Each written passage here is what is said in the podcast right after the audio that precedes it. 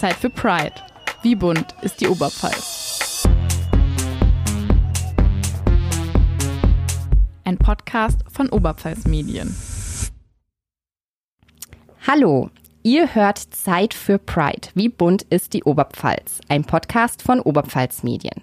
Ich bin Lisa Sebald, Volontärin und dieser Podcast ist Teil eines Projekts zum Thema Queer Community in der Oberpfalz. Die Geschichten, die uns die Gästinnen hier erzählen, sind teils sehr intim und sehr persönlich. Umso mehr freuen wir uns, dass sie diese Geschichten mit uns und vor allem mit euch teilen. Heute bei mir zu Gast im Studio ist Philipp. Philipp, schon mal vorab, was sind deine Pronomen? Ey, ähm, Philipp ist non-binär und Teil von Kunterbund Amberg, einer queeren Community, die unter anderem auch viele CSDs organisiert. Herzlich willkommen und schön, dass du da bist. Philipp Peach ist 22 Jahre alt und kommt ursprünglich aus Amberg. Philipp studiert Informatik an der Hochschule München. A hat in Amberg das queere Netzwerk Kunterbund Amberg gegründet und leitet dort auch die Christopher Street Days. Du sagst, du hast keine Anrede.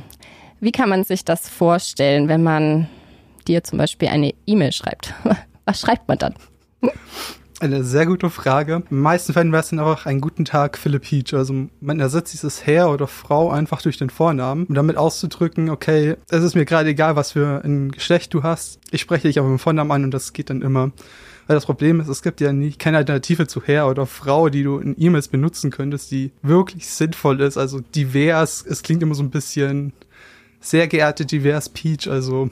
Hört sich jetzt auch nicht so schön an. Aber so Hallo, Philipp ist ja eigentlich ganz, ganz nett. Ich meine, du bist ja jung. Ich glaube, das ist in Ordnung. Du sagst, du bist non-binär. Ähm, möchtest du das mal kurz für unsere ZuhörerInnen erklären? Vor allem für Personen, die nur Mann und Frau kennen. Sehr gerne. Nicht binär oder auch hier non-binaries wie bei mir, das sind Menschen, die sich selber nicht identifizieren mit Mann oder Frau permanent komplett. Also das klingt jetzt wieder ein bisschen komplizierter, als es ist. Es gibt einfach sehr viele verschiedene Arten, wie Nicht-Binarität aussehen kann. Bei mir ist es beispielsweise diese Form von Agender. Und bei Agender ist es so, dass ich mich nicht wirklich mit irgendwas identifiziere, sondern eher so bin, ich habe diese Geschlechtsidentität nicht, wie sie andere Menschen haben. Und dementsprechend äh, wäre das zum Beispiel meine Form der Nicht-Binarität und dementsprechend vom Non-Binary sein.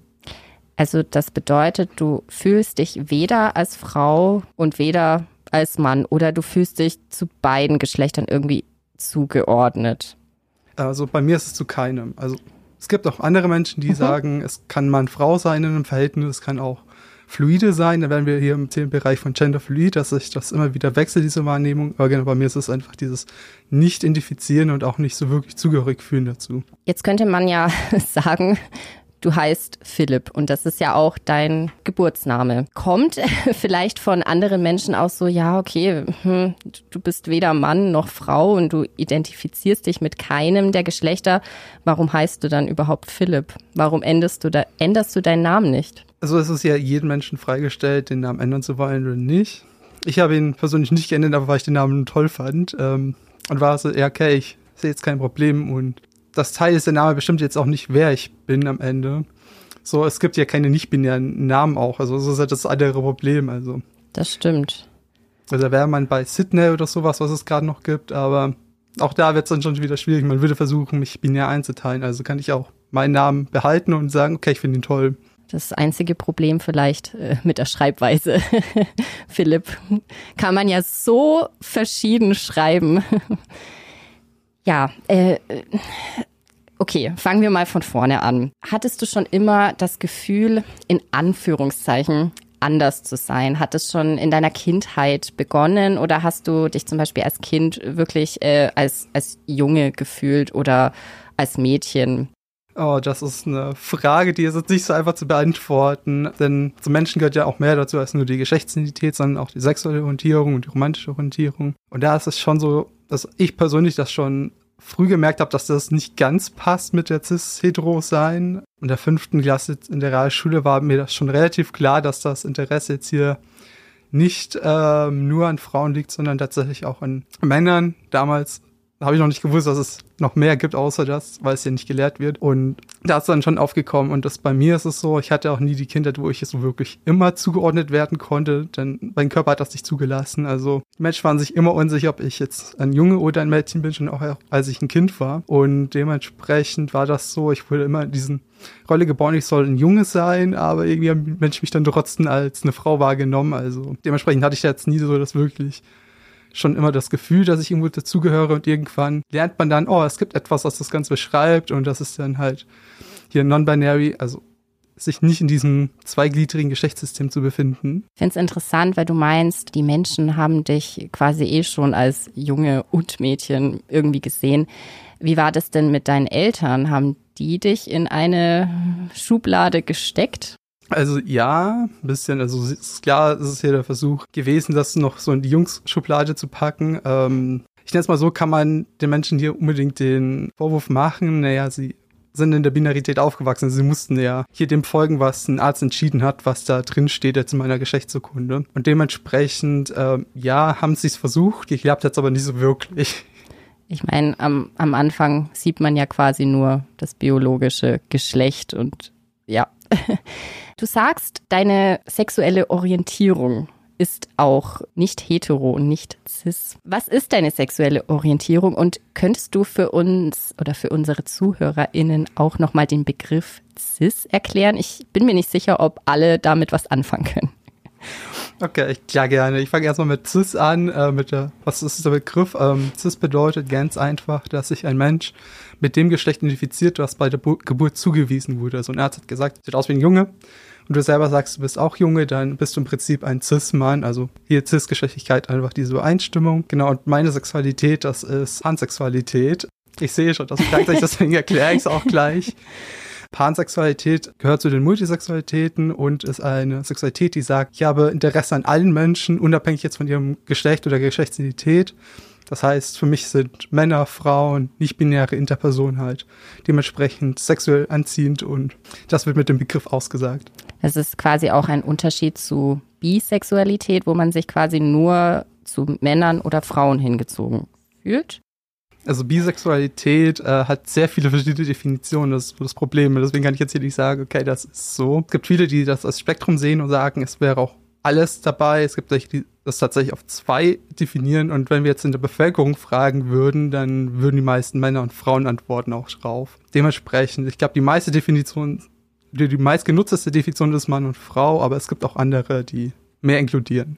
Aber bei dir ist es so, du siehst quasi den Menschen unabhängig von Geschlecht, unabhängig von sexueller Orientierung, obwohl könnte natürlich mit beeinflusst werden. Okay, du sagst, es hat ungefähr in der fünften Klasse angefangen. Wie, wie kann man sich das vorstellen? Wie merkt man, dass man zu keinem Geschlecht zugeordnet sein möchte? Das ist ein Prozess, der sehr langsam kommt man hat immer dieses Unbehagen. Also man weiß, es stimmt etwas nicht und weiß auch, es fühlt sich nicht richtig an. Aber du hast halt nur das, was dir vorgelebt wird. Und das ist halt hier in Amberg gewesen. Es gibt zwei Geschlechter und die sind heterosexuell und das wurde dir halt vorgelebt. Und du warst drinnen, ähm, hm, ja. Also du hast nicht wirklich mit äh, gewusst, was du damit anfangen sollst und du hast auch nicht wirklich wohlgefühlt, jetzt das eine oder das andere zu wirklich zu verkörpern. Und du weißt irgendwann, okay, irgendwas stimmt nicht und irgendwann ganz, wenn du ganz älter bist, kommt halt irgendwann mal das Internet dazu und dann ja. gibt es dann die Informationen, was das eigentlich ist, was da existiert. Und dann siehst du, ah, das ist ja etwas ganz Normales, weil ich einfach nicht in diese CIS-Norm reinfalle und dementsprechend auch dann nicht binär sein darf zum Beispiel und das dann benennen kann und dann. Also quasi war das Gefühl, eher da als die Bezeichnung non-binär. Hast du dich jemals irgendwie diskriminiert gefühlt oder war das in Ordnung für dich? Also ich habe auf mein offizielles Outing war deutlich später, ähm, erst in meinem Leben. Da war ich dann schon auf der Force, wo ich das tatsächlich öffentlich publiziert habe da ist natürlich schon vorgekommen, dass du entsprechend Hass abbekommen hast. Also mein bester Freund, den ich damals hatte, der hat mir klipp und klar gesagt, ähm, ich habe mich damals erst noch als schwul geoutet, dass ich hier einen Fehler im Kopf hätte. Und mhm. dass das Ganze dementsprechend nur ein Schaden im Gehirn ist, der das Ganze ausgelöst hat. Also dementsprechend da schon sehr abwertend und menschenrechtsverletzend, das Ganze. Und damit ist man dann reingestartet in, ähm, ja, bringt den Menschen das bei, dass du hier nicht heterosexuell bist. Und dementsprechend, was auch der Punkt ist, du wirst dann irgendwann auch nur noch als dieses Außergewöhnliche auch betrachtet, wenn du das Ganze getan hast. So immer wenn es dann irgendwelche billigen Anspielungen gibt oder Vorurteile, bist du natürlich das Opfer davon, wie als äh, schwule Person damals musst du ja alle Männer mögen und willst mit auch mit einem schlafen, was ja auch so ein Vorurteil ist, was da kommt und das wird dir natürlich dementsprechend dann auch vorgelebt und dementsprechend ja war da Diskriminierung da, es waren auch Abwertungen da und später dann auch, als ich mich als nicht-binär geoutet habe, dann ging es weiter, dass natürlich die Leute mit den Einhornwitzen angefangen haben oder diesen Helikopterwitzen.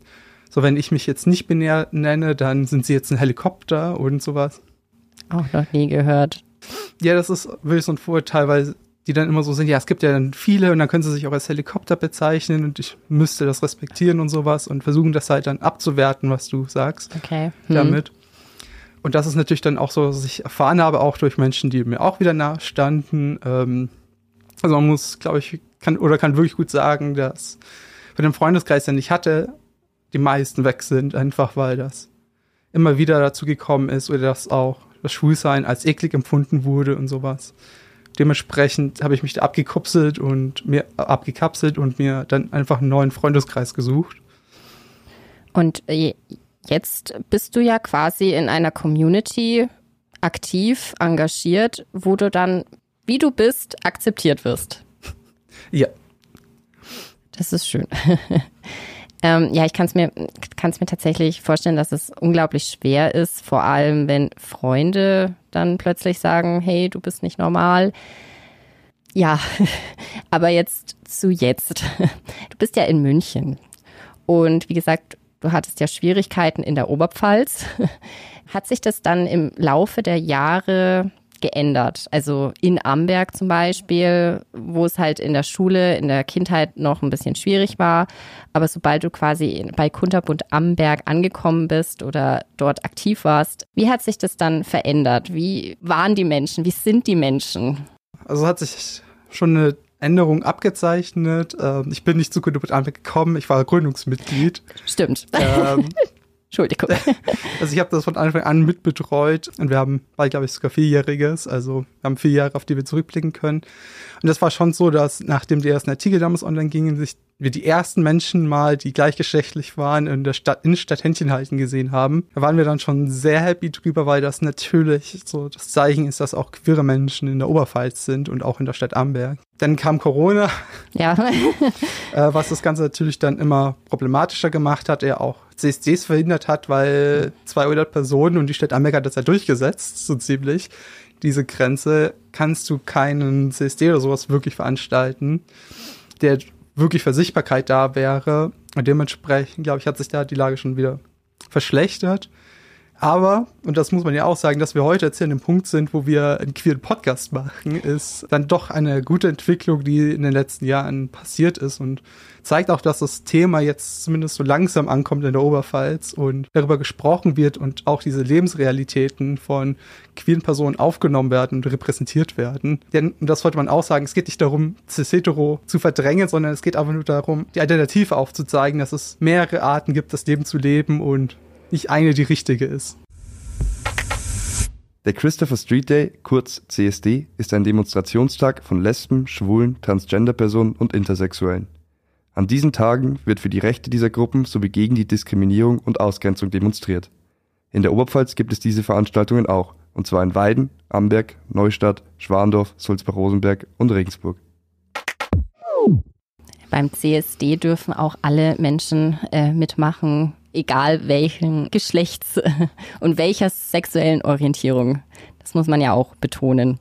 Genau. Wie ist denn der Unterschied trotzdem zwischen München und zwischen Amberg, Weiden, zwischen der Oberpfalz? Gibt es da wirklich noch gravierende Unterschiede? Kann man sich das wirklich so vorstellen, dass in der Stadt die Menschen offener für die queere Communities sind? Wenn man, glaube ich, aus Amberg nach München reisen würde, würde man einen Kulturschock bekommen. Das ist wirklich äh, so, einfach weil die Stadt deutlich progressiver ist.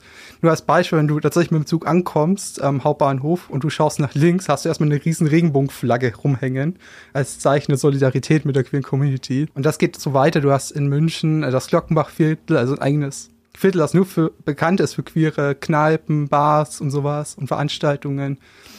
Du hattest einen CSD, wo die Busse und Trams und alles mit Regenbogenflaggen gefahren sind. Das sind Sachen, die könntest du dir in Amberg jetzt oder auch in Weiden nicht vorstellen, dass da. Noch nicht. oder auch äh, Rathäuser, also die Stadt München hat die komplette Innenstadt mit Flaggen zugeballert. Ich weiß nicht, wie lange das bei der Stadt Amberg oder bei der Stadt Weiden dauern würde, dass da zumindest das Rathaus mal die Regenbogenflagge trägt. Ähm, also hat man schon einen sehr starken Kulturschock, der da ankommt und auch wirklich ein anderes Mindset schon von den Personen, die dort leben. Und ich glaube, auch einer der Gründe ist einfach, weil du in München halt einfach viel mehr Leuten begegnest und viel mehr Leute dort hast aus verschiedenen ähm, Lebensrealitäten, aus verschiedenen Hintergründen und die alle miteinander klarkommen müssen. Und da ist es halt einfach dann deutlich auch liberaler zu sagen, okay, ich habe hier eine Person, die einfach anders ist und ich akzeptiere es, solange sie mir keinen Schaden zufügt. Ähm, als jetzt hier in der Stadt Amberg das Ganze wäre. Also ja, dementsprechend gibt es da schon starke Unterschiede. War das auch einer deiner Gründe, wieso du nach München gezogen bist zum Studieren? Ich bin mir nicht sicher, kann man in, in Weiden Informatik studieren? Also es wäre Amberg. Das Oder Amberg. Amberg. Teil von der OTH, ähm, der Informatik tatsächlich hat. Mein Problem war nur, ich habe damals ein Dualstudium gebraucht, das heißt ein Studium, wo du auch Geld dabei verdienst und Entsprechend musste ich dann schon mir da nach einer Firma ausrichten, so ein bisschen. Für mich war aber schon klar, dass ich eine Großstadt möchte, nicht unbedingt in einer Kleinstadt verbleiben möchte, einfach weil es immer die Gerüchte gab, dass es dort liberaler ist und offener und das hat sich hier zum Teil ja auch befürwortet und dementsprechend, ja, war es ein Ziel, in die Großstadt zu kommen. Ich bin in der Großstadt gekommen und bin dort auch zufrieden. Also komplett glücklich jetzt aktuell in München. Ja, Du bist ja auch extra für den Podcast von München zu uns ins Studio nach Weiden gefahren mit dem Zug, der pünktlich kam. Sehr schön.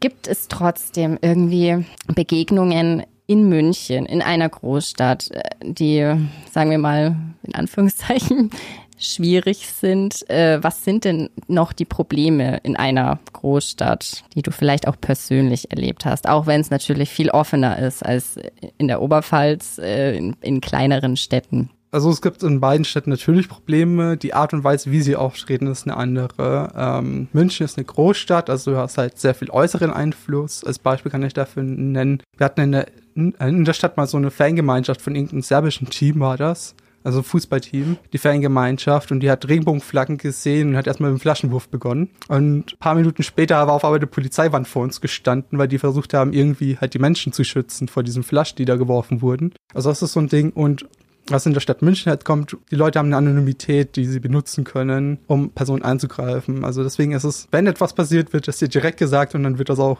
durchgezogen. Vorteil ist auch wieder, aber dass halt andere Menschen dann wieder eingreifen würden, wenn da etwas passiert und dir zur Seite stehen oder auch einfach mal so höflich sind. Also ich habe in der U-Bahn in München auch schon Komplimente bekommen, wie toll mein Lippenstift ist von so einer alten Omi. Also ein anderes Feeling. Wenn man in der Stadt Amberg unterwegs ist, hat man halt dieses Anonymitätszeichen nicht, was man in dieser Großstadt hat. Und deswegen wird dann vieles nicht so offen ausgelebt, sondern dann eher, ich nenne es mal versteckt diskriminiert. So, ich habe keine Zeit und um da das die Leute abzulehnen oder dann auch hinter den Leuten zu taratschen und dort Gerüchte zu verbreiten und das Ganze. Und die Menschen sind auch nicht bereit, dann ähm, oder noch nicht vorbereitet, nennen wir es so, äh, dann auch mit queeren Menschen zurechtzukommen. So ein bisschen, ähm, wenn das halt dann auch in der Stadt München wieder ein bisschen weiter ist. Deswegen gibt es unterschiedliche Fälle. Ähm, genau, aber noch in Amberg, um noch einen konkreten Fall zu haben, zum Beispiel, war es schon auch so, dass ich durch die Innenstadt gehe und ich schon merke, dass hinter mir die Messer gewälzt werden, weil das für die einfach so ein Kulturschock ist, dass ein Mensch durchgeht mit sehr viel Regenbogen dran und klar und deutlich zeigt, ich bin aus der queeren Community. Ähm, das manchmal habe ich echt Angst, dass ich krank war, muss. Ähm, in der Stadt Amberg. In München würde mir das nicht passieren. Deswegen, also.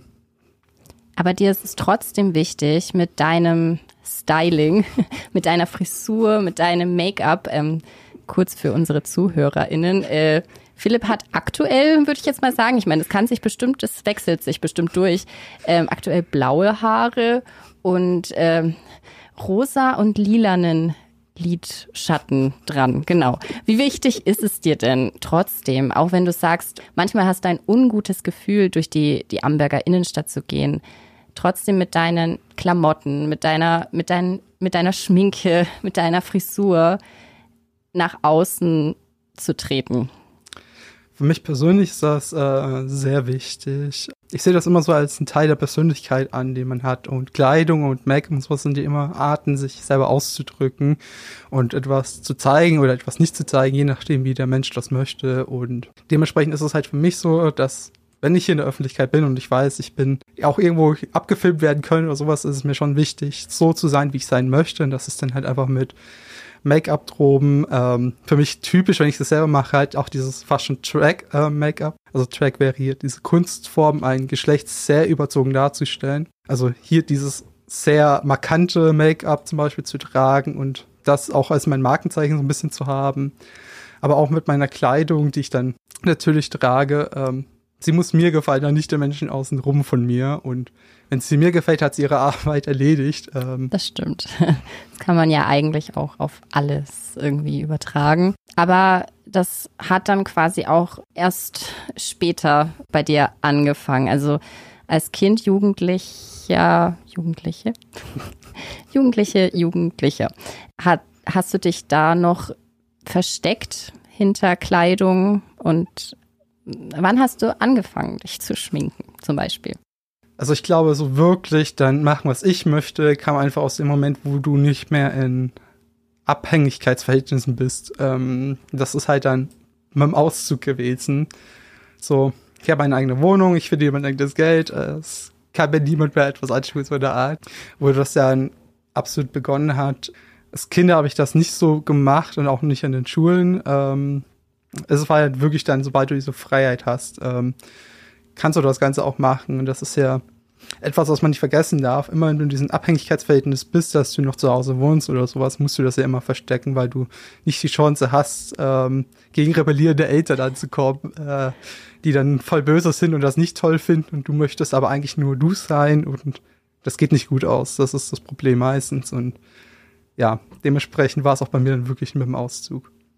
Was machst du denn eigentlich bei Kunterbund Amberg zum Beispiel? Wie engagierst du dich? Was können unsere ZuhörerInnen denn ja, aus deiner Arbeit mitnehmen? Oh Gott, das wird jetzt eine lange Liste. Ja, das ist gut. also ich mache sehr, sehr viel. Also ich war ja Gründungsmitglied schon, habe das Ganze mitbetreut und aufgebaut. Dementsprechend bin ich irgendwie bei allem ein bisschen involviert. Also wir haben beispielsweise unsere beiden ähm, AKs, die wir haben, dem SQG, SQGD. Das war äh, während der Corona-Zeit so ein fast schon deutschlandweiter Spieleabend, der stattgefunden hat, den wir immer regelmäßig organisiert haben, wo wir gesagt haben, hey, wir sind alle queer, lasst uns doch mal vernetzen aus Süddeutschland, aus Bayern, aus Österreich. Die waren auch herzlich willkommen bei uns und die SchweizerInnen äh, lasst, kommt her und lasst uns miteinander spielen, äh, so eine Art. Dann haben wir auch noch unser, unsere AK ähm, Kundebund at School beispielsweise, in dem wir tatsächlich versuchen, queer, also über queer aufzuklären und dabei auch über gendersensible Sprache. Ich weiß, es kommt das böse Gender-Detail rein. ähm, es ist aber immer nötig, wenn man über Nicht-Binarität redet, weil in der gendersensiblen Sprache ja dann auch darauf eingegangen wird, wie rede ich mit Menschen, die nicht binär sind. Und da bietet halt die gendersensible Sprache die Lösung dafür, während die anderen Sprachen das nicht können.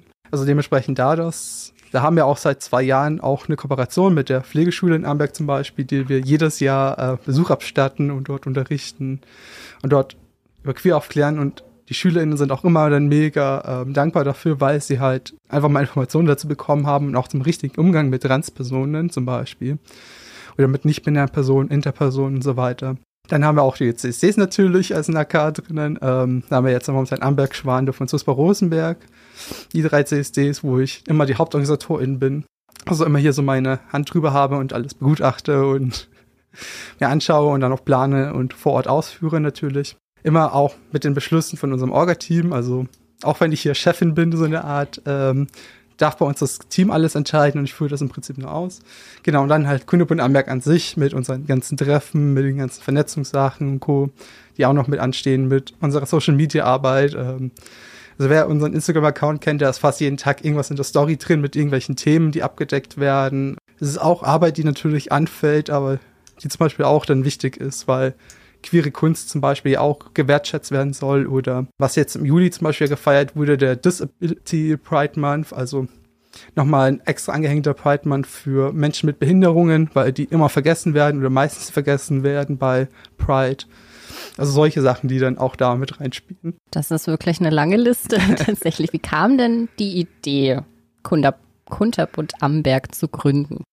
Es ist sehr interessant, aber es merkt man, okay, das sind halt Jugendliche gewesen. ähm, wir waren, ich hatte mich damals mit einer Person getroffen, die war aus Ringsburg gerade wieder nach Amberg gezogen.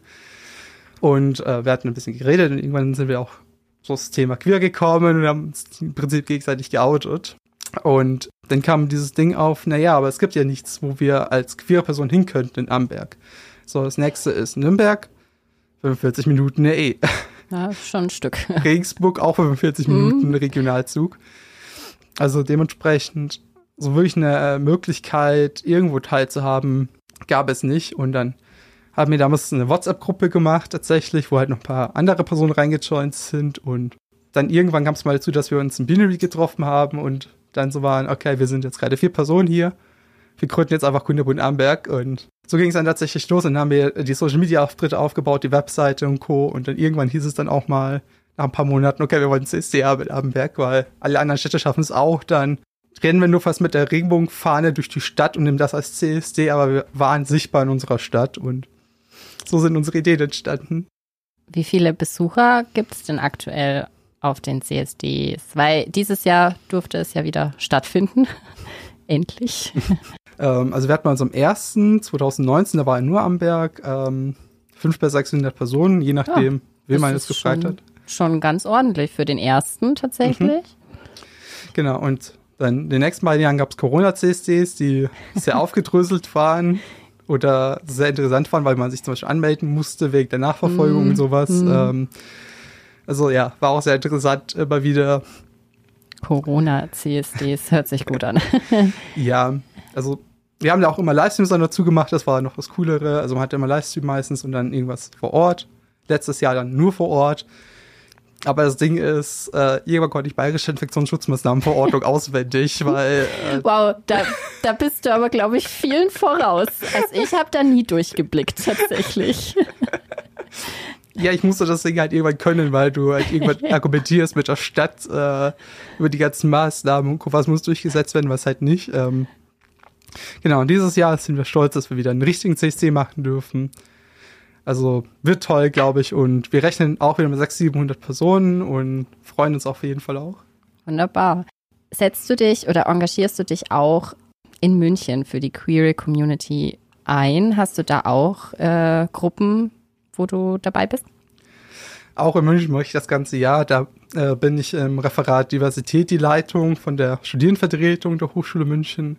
Das heißt, da von der Studierendenseite aus betreue ich nicht nur das Thema Diversität, also Queer, Feminismus, Gleichstellung und Gleichberechtigung, sondern auch Inklusion und kulturelle Vielfalt und mache da die ganze Arbeit. Äh, also da hatten wir beispielsweise auch ein Positionspapier geschrieben für eine queer-inklusive Hochschule München. Also was müsste sich ändern, damit die Hochschule queere Personen inkludiert. Da waren auch Forderungen beispielsweise drin nach Gender-Toiletten, nach einem gendersensiblen Sprachkatalog, ähm, dem übrigens auch nachgekommen wurde tatsächlich. Und die Hochschule München etwas Tolles erarbeitet hat, weit über Sprache hinausgehen, das muss man auch zugeben, aber also da geht es tatsächlich auch darum, wie mache ich zum Beispiel Bilder, weil ich auch mit Bildern ja aussagen kann, so wenn ich jetzt hier Männer immer nur in den erfolgreichen Positionen und mhm. so oben zeige und Frauen immer nur als ganz niedrig, kann ich ja trotzdem auch hier Einfluss drauf nehmen, wie jetzt hier Geschlechterrollen dargestellt werden oder wie die Wertigkeit von Menschen auch dargestellt wird und sowas. Auch das wurde mit reingenommen, wie ich zum Beispiel da Bilder machen kann und sowas. Also da dementsprechend Erfolg. Und natürlich waren wir auch als Studierendenvertretung am CSD in München dabei. Logisch. also ja, da arbeite ich mit und ansonsten immer wieder auch bei den vielen Gruppen, die es in München gibt. Das ist auch ein Unterschied von Amberg äh, oder Oberpfalz zu München. München alleine hat, glaube ich, 20, 30 Gruppen, die sich nur mit Queer beschäftigen und hat auch mehrere äh, Organisationen, die von der Stadt gefördert werden, die auch eigene Gebäude und das Ganze haben, mit eigenen Räumen und eigenen MitarbeiterInnen und sowas. Das ist absolutes Wunschdenken hier gerade in der Oberpfalz. Ja. Dass es da eigene Räume gäbe, die die queeren Gruppen nutzen können und also zum Beispiel jetzt, ich nehme jetzt mal Amberger, komme ich her, äh, wir können das auch mit Weiden machen. Ihr habt ja auch hier eine Gruppe hier in Weiden. Also ich glaube, wenn wir sagen würden, hey Stadtregierung, wir würden gerne eine eigene Wohnung bekommen, äh, die wir frei nutzen können für Gruppen und sowas, ich glaube, geht nicht gut aus. Ich glaube, das ist ein bisschen schwierig. ähm, ich habe auch auf deiner Homepage gelesen, dass du auch politisch aktiv bist. Und du warst auch schon auf zahlreichen Fridays for Futures ähm, Demonstrationen, Veranstaltungen. Du setzt dich also quasi sogar für die Umwelt und für Nachhaltigkeit. Das sind auch Themen, die dich quasi bewegen. Wie wichtig ist es dir denn, politisch aktiv zu sein? Ich finde, politisch aktiv sein hat aus einem Grund Wichtigkeit, damit du auch tatsächlich was ändern kannst. Ähm, also es ist ja auch immer so, du brauchst irgendwo immer die Unterstützung von ähm, Parteien oder Wählerbündnissen, Wählerlisten, also auch wenn wir jetzt hier Stadtteil sind, die Sachen auch umsetzen, was die Community fordert. Ja, also und da muss auch jeder Mensch selber so ein bisschen rausfinden, wie man das aufteilt. Also ich bin zum Beispiel eine Person, ich bin immer so, äh, wenn ich etwas Queeres mache und für Kunderbund oder für die Stufe aktiv bin, dann beruht hier mein politischer Teil so ein bisschen. Ähm, einfach weil ich sage, die Anliegen von der queeren Community haben für mich nichts mit einer Parteiwerbung zu tun oder mit Werbung für mich jetzt als Kandidatin, sondern hier geht es darum, von einigen nicht von allen, das ist mir klar, aber von einigen queeren Menschen die Interessen zu vertreten und diese Interessen dann das Gehör zu verschaffen und dann bin ich auch dafür da, gerade in dem Moment. Möchtest du irgendwie noch in der queeren Community, gibt es etwas, was du innerhalb der Community ändern möchtest oder was noch nicht so gut läuft? Egal ob jetzt München oder in der Oberpfalz, in Amberg. Ja, also ich reise ja sehr viel rum tatsächlich. Ich bin auf sehr vielen CSCs gewesen schon, habe dort auch mitgeholfen. Und was ich immer wieder gelernt habe, ist einerseits Probleme anzusprechen, die wir einfach haben, weil queer auch einfach durch das Spektrum der Bevölkerung durchgeht. Also es ist ja nicht so, dass jetzt äh, eine Parteizugehörigkeit oder ein äh, Geburtsort oder sowas oder ein Geburtsjahrgang irgendwo ein Ausschusskriterium wäre, dass ein Mensch queer ist. Und dementsprechend gibt es natürlich in der queeren Community auch Menschen, die ausländerfeindlich sind oder auch dann transfeindlich, interfeindlich sind ähm, oder auch nicht binärfeindlich.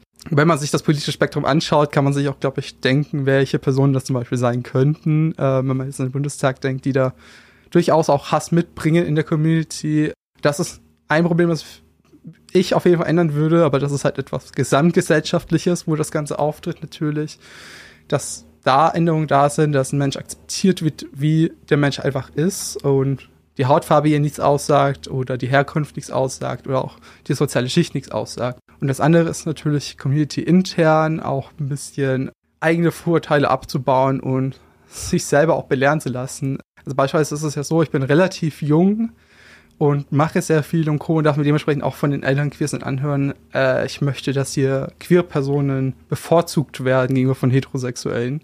Und ich stehe dann da und denke mir so, nee, ich möchte einfach nur, dass wir gleiche Rechte haben und gleich akzeptiert sind. Also wenn wir ein Beispiel hätten, es küssen sich zwei Menschen auf der Straße, es ist egal ob das jetzt hetero oder homo oder sonst etwas ist. Es wird gleich bewerten, da ist kein Unterschied mehr zum Beispiel. Das wäre Gleichstellung und Akzeptanz. Und solange das zum Beispiel nicht gegeben ist, haben wir etwas, für was wir kämpfen und wir sollten uns nicht damit zufrieden geben, mit sich mehr umgebracht zu werden, so eine Art, mhm. sondern auch in der Öffentlichkeit sein zu dürfen, unseren Platz zu haben und unsere Lebensrealität ausleben zu dürfen. Das ist etwas, was sich ändern würde und dann ähm, auch hier mehr Aufklärung zu nicht binär. Also ich finde das immer so ein bisschen schade, wenn man eine diskriminierte Gruppe hat, die dann weiter diskriminiert. Also wenn hier ähm, ein Teil der queer Community zum Beispiel die Rechte bekommen hat und auch mehr gesellschaftlich akzeptiert ist, dass die dann beginnt, auch andere Teile zu diskriminieren. Das ähm, gibt's tatsächlich. Hast du persönlich auch schon damit Erfahrungen gemacht?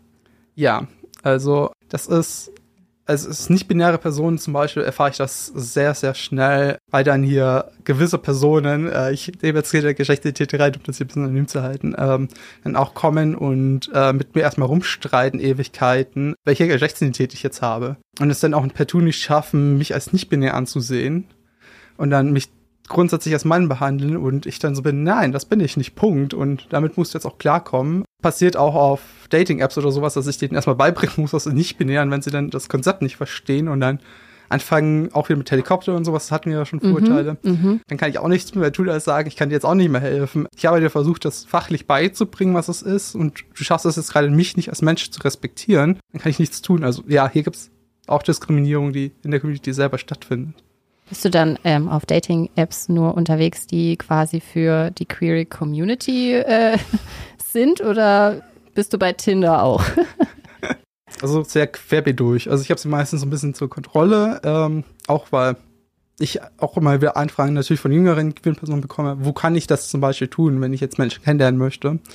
So, ich sehe mich da immer so ein bisschen in der Rolle, so ich probiere es lieber aus, weil wenn irgendein Scheiß passiert, dann passiert er bei mir, aber nicht halt bei den Jüngeren, also die jünger sind als ich zum Beispiel, oder vielleicht auch unerfahrener oder neu sind mit ihrer eigenen Identität, damit die in die Prinzip da nicht da reintreten. Und tatsächlich Tinder zum Beispiel würde ich sogar Mittelfeld einordnen tatsächlich, weil sie tatsächlich die Möglichkeit bieten, hier zu sagen, ich bin nicht binär und sowas. Also die Möglichkeit hat Tinder eingebaut und ah, bewirbt das ja auch, zum Beispiel auf Facebook, auf Social Media und sowas. Eines Problem ist, ich kann immer noch nicht nach nicht-binären Menschen filtern. Ich kann immer noch auswählen, zeigen mir Männer und Frauen an, die hier die gleiche Sexualität haben, aber. Obwohl man selbst einstellen kann, das macht doch keinen Sinn. ich weiß es, ja. Also so ein bisschen, das haben sie nicht okay. ganz durchgedacht, dass man da noch eine Option bräuchte. So nicht-binäre Menschen sind auch für mich in Ordnung. Ich glaube, momentan wirst du aber bei beiden angezeigt, so wie ich das verstehe. Ah, okay. Bei Mann und Frau okay. dann. Genau, aber es gibt auch tatsächlich von der Community eigene Apps, die entwickelt wurden fürs Dating. Da hätte man sowas wie OkCupid oder Timey zum Beispiel, die dann tatsächlich extra dafür gebaut wurden und da auch viel mehr abfragen als in einer normalen Dating-App. Also hast dann auch die Frage zum Beispiel, ob du monogam bist oder polyamorös zum Beispiel, die da selbstverständlich gestellt wird, weil das auch eine wichtige Information für andere Menschen ist zum Beispiel. Also die da deutlich angepasster sind und es gibt natürlich auch den absoluten Schrott, äh, aber den gibt's immer. Den gibt's immer, ja. Ich glaube, da haben wir alle ein paar Erfahrungen. Kannst du mir irgendwie erzählen, ob es wirklich mal so ein richtiges Horror-Date gab? also auf, was auch ein bisschen mit deiner Identität, Identität zu tun hat vielleicht. Also ich hatte bis jetzt nur ein Date und das war ein anderer Horror, weil wir einfach politisch nicht zusammengepasst haben, komplett. Ähm, aber es gibt durchaus äh, solche Sachen. Also ich hatte zum Beispiel schon einen alten cis-schwulen Mann, der mich dann auf ein Date eingeladen hat per WhatsApp und mir Rosen geschickt hat und sowas. Und das dann absolut nicht meins war, äh, glaube ich, kann man auch verstehen. Also ja, sowas gibt's durchaus. Aber ich bin immer der Meinung, man kann sie auch erziehen. Ähm, zum Beispiel in es gibt ja auch andere Dating-Apps noch zum Beispiel, die jetzt nicht nur auf Beziehungen aus sind zum Beispiel. Wenn es da zum Beispiel zu dem Fall kommt von Dickpics oder sowas, bin ich so und melden und melden. Na klar. Ähm, weil es einfach ja. eine Straftat ist Richtig. und die Plattformen müssen dagegen vorgehen. Auch hier für die hetero, cis-hetero-Personen. Ihr müsst das auf diesen Plattformen nicht akzeptieren. Melde das, es ist eine Straftat, äh, mittlerweile zumindest. Macht manchmal auch ein bisschen Spaß, die Menschen an ihre Pflichten und Rechten zu erinnern.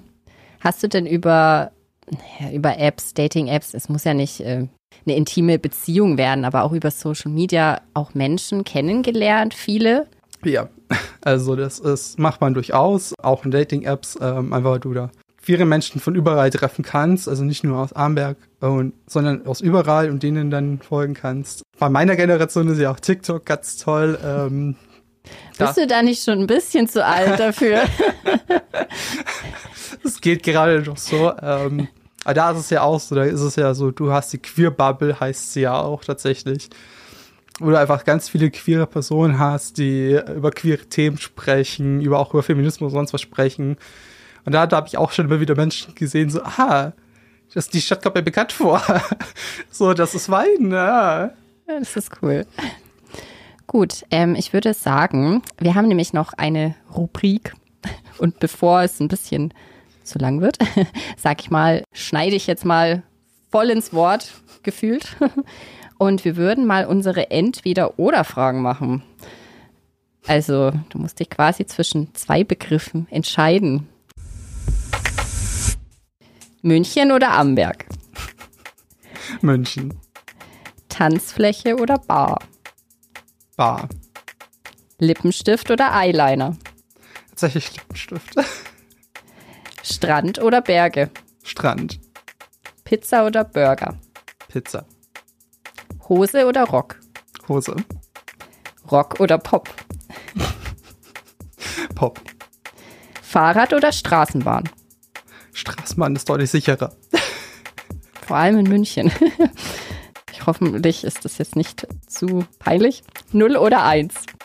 Wir dachten uns nur, weil, weil du Informatik studierst. Dann nehmen wir doch die Eins, das ist true. Fortnite oder Mario Kart? Mario Kart eindeutig. Ja, das ist gut. Für ja. Fortnite bin ich zu alt. Aber für TikTok noch nicht. ja, das, war, das war's schon. okay. Wenn du jetzt noch mal kurz beschreiben könntest oder wenn du es zusammenfassen könntest, was ist so toll an der queeren Community, an der LGBTQ Community? Oh, das ist eine sehr interessante Frage. Was ist toll? Also erstens möchte ich sagen, ich kann hier nur für meinen Teil der Queer Community sprechen. Äh, wieder nicht für alle, sondern für die, wo ich mich zugehörig fühle und sie mir. Glaube ich, das Coole, dieses zu sein, wie man ist. Also in dem Teil, wo ich bin, ist das absolut kein Problem zu sagen, äh, ich weiß nicht so wirklich, wo ich mich zugehörig fühle. Dann zu sagen, ja, ist auch egal. Du bist halt einfach queer, also du weichst von dieser Norm ab. Und das ist okay. Und wenn du es nicht benennen kannst, ist das auch okay. Nenn mir halt deinen Namen, deine Pronomen, die du möchtest, und dann respektiere ich das. Also, das ist zum Beispiel sehr toll. Und auch dieses, naja, es ist jeder queer. Also, spielt die Sexualität jetzt erstmal auch keine Rolle, sondern dass ich halt einfach mich mit Menschen austauschen kann, mit denen Spaß haben kann. Und auch über Sachen freuen zum Beispiel. Das ist etwas, äh, wo man gar nicht dran denkt, aber das macht äh, auch immer zumindest bei uns ein CSD aus, dass die Menschen sich freuen, sich vernetzen, miteinander reden, miteinander Spaß haben und sich vor allem wohlfühlen. Sie sind an einem Ort, wo sie wissen, okay, ähm, ich werde nicht diskriminiert und wenn etwas passiert, dann sind da Leute, die sorgen dafür, dass meine Rechte gewahrt werden. Und ich glaube, das ist dieses mega tolle, einfach miteinander Spaß zu haben, ohne irgendeine Rechtfertigung abgeben zu müssen, ohne sich erklären zu müssen, ohne Diskriminierung und Hass zu erleiden einmal. Wie wichtig ist es dir, dass Personen das richtige Pronomen benutzen? Oder findest du es anstrengend, wenn du immer wieder sagen musst, hey, nein, ich, ich bin weder, ich bin kein Mann und ich bin kein Er? Oder sagst du, ja, ich kann es verstehen, dass die Leute ein bisschen brauchen äh, dafür, dass äh, sich dran zu gewöhnen. Das ist ja mit dem Gendern ja eigentlich auch so ein bisschen. Da gibt's ja immer so, ja, man muss es machen, man muss es nicht machen, wie auch immer. Wie, was sagst du dazu? Auf die zweite Frage ein klares Jein. Auf die erste Frage ich es einfach machen. Äh, da muss ich jetzt erstmal ein bisschen ausführlicher werden, dann gehe ich nochmal auf Teil 2, da versteht noch das Jein. Ähm, also mir persönlich ist es schon wichtig, mich als nicht-binäre Person anzusprechen. Einfach weil das meine äh, Selbstidentität ist und auch meine Persönlichkeitsrechte. Das ist für mich dementsprechend wichtig und Fun Fact hier, nicht nur für mich, sondern auch für die Gerichte. Auch die Gerichte sagen das regelmäßig. Und da gab es erst ein Urteil gegen die Deutsche Bahn. Wir hatten heute schon die wunderbaren Zugreisen, dass die Deutsche Bahn verpflichtet hat, zum Beispiel eine nicht-binäre Anrede zu führen, weil es bei ihrem Online-Buchungstool nur Herr und Frau gab. Und die Deutsche Bahn sich geweigert hatte, das umzuprogrammieren, weil das, ich glaube, 6 Millionen oder sowas gekostet hätte. Und ähm, dann ist eine Person gegen die Deutsche Bahn vors Gericht gezogen und hat auch Recht bekommen vom Gericht. Und jetzt könnte die Deutsche Bahn bis zu pro falsche Anrede von nicht einer nicht-binären Person bis zu 250.000 Euro Strafe zahlen. Wow. Also auch da sind die Gerichte mhm. der Meinung, das Persönlichkeitsrecht des Menschen überwiegt hier. Und dementsprechend wichtig ist es auch für mich. Und jetzt kommt dieses Jein. Wenn sich ein Mensch die Mühe gibt, tatsächlich äh, das zu versuchen und das auch durchsetzt, dann ist das super. Wenn ein Mensch jetzt zu mir kommt und sagt, hey, äh, Philipp, Neopronomen, das dauert noch ein bisschen, bis es bei mir ankommt. Kann ich nicht einfach erstmal statt Neopronoma, äh, Neopronima äh, einfach den Namen nutzen? Das gibt's ja auch. Da sage ich jetzt hier nicht, nein, das ist ganz besonders. Ich sage, ja, okay, wenn das für dich einfacher ist, du das machst halt, um einfach mich respektieren zu können, dann ist es ja auch okay. Und dann sagst du halt statt Ace Haare sind blau, einfach Philips Haare sind blau. Ähm, ist absolut okay. Du zeigst mir, du möchtest mich auch respektieren, wie ich bin und als der Mensch, der ich bin dann ist das für mich absolut fein, wenn jetzt ein Mensch kommt, so, das hat es damals nicht gegeben, dann äh, hat es damals nicht gegeben, aber das hindert dich jetzt ja nicht dran, das dir anzugewöhnen und hier dann ähm, das Ganze zu lernen. Und wenn es wirklich zu schwer ist, dann kannst du es erstmal mit dem Namen machen und dann die Neopronyme annehmen. Pronomen sind Fürwörter, das heißt, sie stehen für ein Nomen und ersetzen dieses oder verweisen darauf. Im Deutschen gibt es die Personalpronomen er und sie. Das Thema nonbinäre Pronomen, also Pronomen, die nonbinäre Personen nutzen, ist noch nicht endgültig geklärt. Bisher hat sich kein alternatives Personalpronomen etabliert. Es gibt viele Neopronomen, also Wortschöpfungen, um über eine Person zu sprechen, ohne ihren Namen zu nennen. Hier ein paar Beispiele. Siehe, ey, xir, they, er, sie. Ich weiß selber, dass das mit den Neopronomen auch sehr schwierig ist für die Menschen, weil es einfach sehr, sehr viele gibt im Deutschen. Also ich habe ja am, es gäbe jetzt aber auch das aus dem Englischen übernommen, they, them, es gäbe xir, xim, zier und so weiter und viele andere Formen noch. Und natürlich ist das ein Horror irgendwann bei vielen verschiedenen Formen, dass so Menschen sagen, okay, ich benutze halt einfach den Namen zum Beispiel, ist dann absolut fein. Und wir waren auch schon, schon bei gendersensibler Sprache. Exakt diese Ablehnung von gendersensibler Sprache ist exakt dieses Problem, warum es auch so viele Neopronomen gibt. Da würde man sich hinhocken und sagen, okay, wir nehmen jetzt nicht binäre Menschen auf in unseren Sprachkatalog, aber wir überarbeiten den, dann könnte man auch eins festlegen. Klar, das sollte man immer mit der Community machen, nicht einfach irgendwas bestimmen und dann ist es so, sondern mit den Menschen, die da äh, betroffen sind. Und dann kann man das vereinheitlichen. Das hat äh, Schweden beispielsweise gezeigt mit ihrem Hen. Das haben die Österreicher gezeigt mit ihrem En, wo auch AM ja herkommt ursprünglich. Dass das Ganze funktionieren würde, dass es da einheitliche Formen gibt, die man halt dann vier Wörter lernen muss und dann hat man das. Äh, so eine Art zumindest die Pronomen. Wäre natürlich die Traumvorstellung, aber da müsste so ein bisschen auch dieser, diese Scheu vor gendersensibler Sprache ein bisschen ähm, brechen für der Hinsicht, dass das einfacher werden würde für die Menschen. Genau, ansonsten äh, die Ansprache ist auch immer so ein Ding, also kein Herr, keine Frau. Ähm, steht bei, bei mir zum Beispiel in jeder E-Mail mit drinnen extra, keine Anrede. Ich bezweifle, dass wir einen einprozentigen Anteil sind von dem von E-Mails, die ich kassiere, die das wirklich befolgen. Hm. Also ich bezweifle, dass wir wirklich überhaupt einen Prozent zusammenkriegen da. Das ist immer sehr schwierig. Teilweise schreibe ich dann extra so einen Satz mit runter, wie das angewandt werden soll, was es bedeutet. Es senkt dann die Erfolgswahrscheinlichkeit auf vielleicht 10% hoch, aber trotzdem wird es dann nicht eingehalten. Aber du bleibst trotzdem dran. Also ist es jetzt nicht so, dass du sagst, naja gut, dann ist es mir eben egal und dann, sondern du versuchst schon, dass es sich ändert. Ja. Also mir ist das wichtig, ähm, richtig angesprochen zu werden und das kann ich ja wenigstens erwarten. Ich meine, Menschen, die sich jetzt bei mir melden, die wollen ja auch etwas von mir haben. Und es wäre dann schon schön, wenn es auch an mich adressiert wäre äh, und nicht an einen Herrn Peach in dem Fall. Der bin ich jetzt böse, aber es ist ja so. Also, das ist eine ganz andere Person, wenn du das schon falsch machst. Dementsprechend versuche ich da mein Glück weiter und ich sehe es auch immer so, wenn ich es weiter probiere, machen es vielleicht andere auch und irgendwann lernen die Menschen das dann auch, das zu machen. Wie es auch zum Beispiel selbstverständlich sein sollte, das in die E-Mails reinzupacken und wenn das jeder machen würde und jeder darauf achten würde, dann würde das auch sehr schnell funktionieren, dass das richtig funktioniert. Wird aber auch nicht gemacht, also dementsprechend. Also generell die Pronomen. Und auch die gewünschte Ansprache einfach hm. äh, reinpacken, so mit freundlichen Grüßen und dann den Namen und dann halt einfach zum Beispiel hinterpacken, wie es bei mir zum Beispiel mhm. der Fall ist in E-Mails.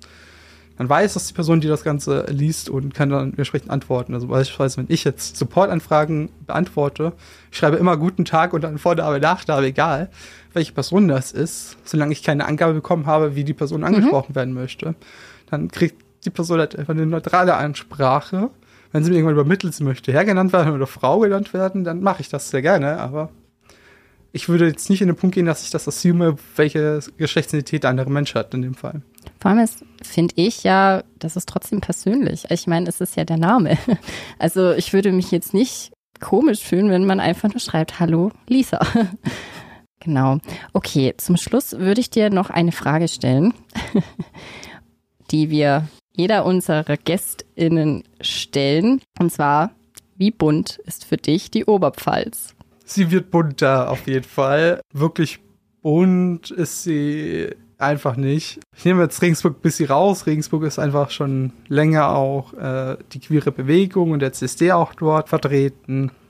Und ist auch einfach deutlich größer als die anderen Städte, das muss man auch dazu sagen, natürlich. Für den Rest der Oberpfalz sehe ich da immer wieder ein bisschen schwarz. Also wenn ich mich jetzt erinnere, zum Beispiel bei uns in CSDs, wir wissen, eine Firma hat ihre Flagge, hat die Regenbogenflagge gehisst zum CSD zum Beispiel, die mit uns zusammenarbeitet für den CSD. Ähm, dann gibt es vielleicht noch ein paar Kleinläden, aber das war so die, was dann die Flaggen hissen.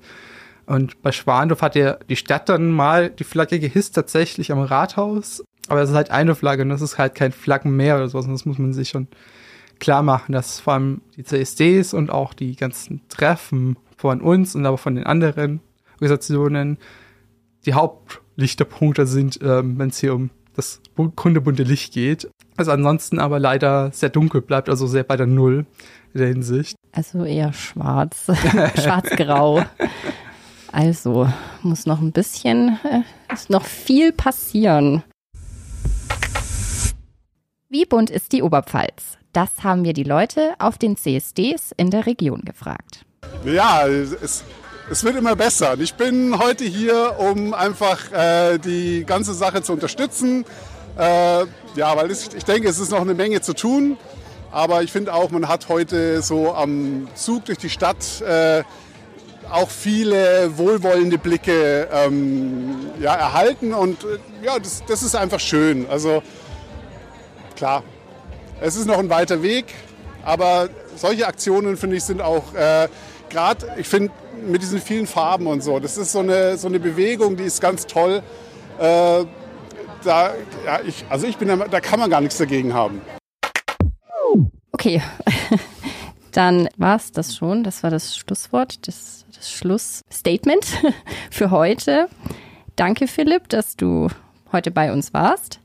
Und wenn ihr jetzt noch Kritik oder Feedback habt, dann meldet euch gerne unter bunteoberpfalz.oberpfalzmedien.de oder schreibt uns einfach auf Instagram, denn wir haben einen eigenen Account, heißt Bunte Oberpfalz. Und dann würde ich sagen, tschüss und bis zur nächsten Folge. Das war Zeit für Pride. Wie bunt ist die Oberpfalz? Ein Volo-Projekt von Oberpfalz Medien.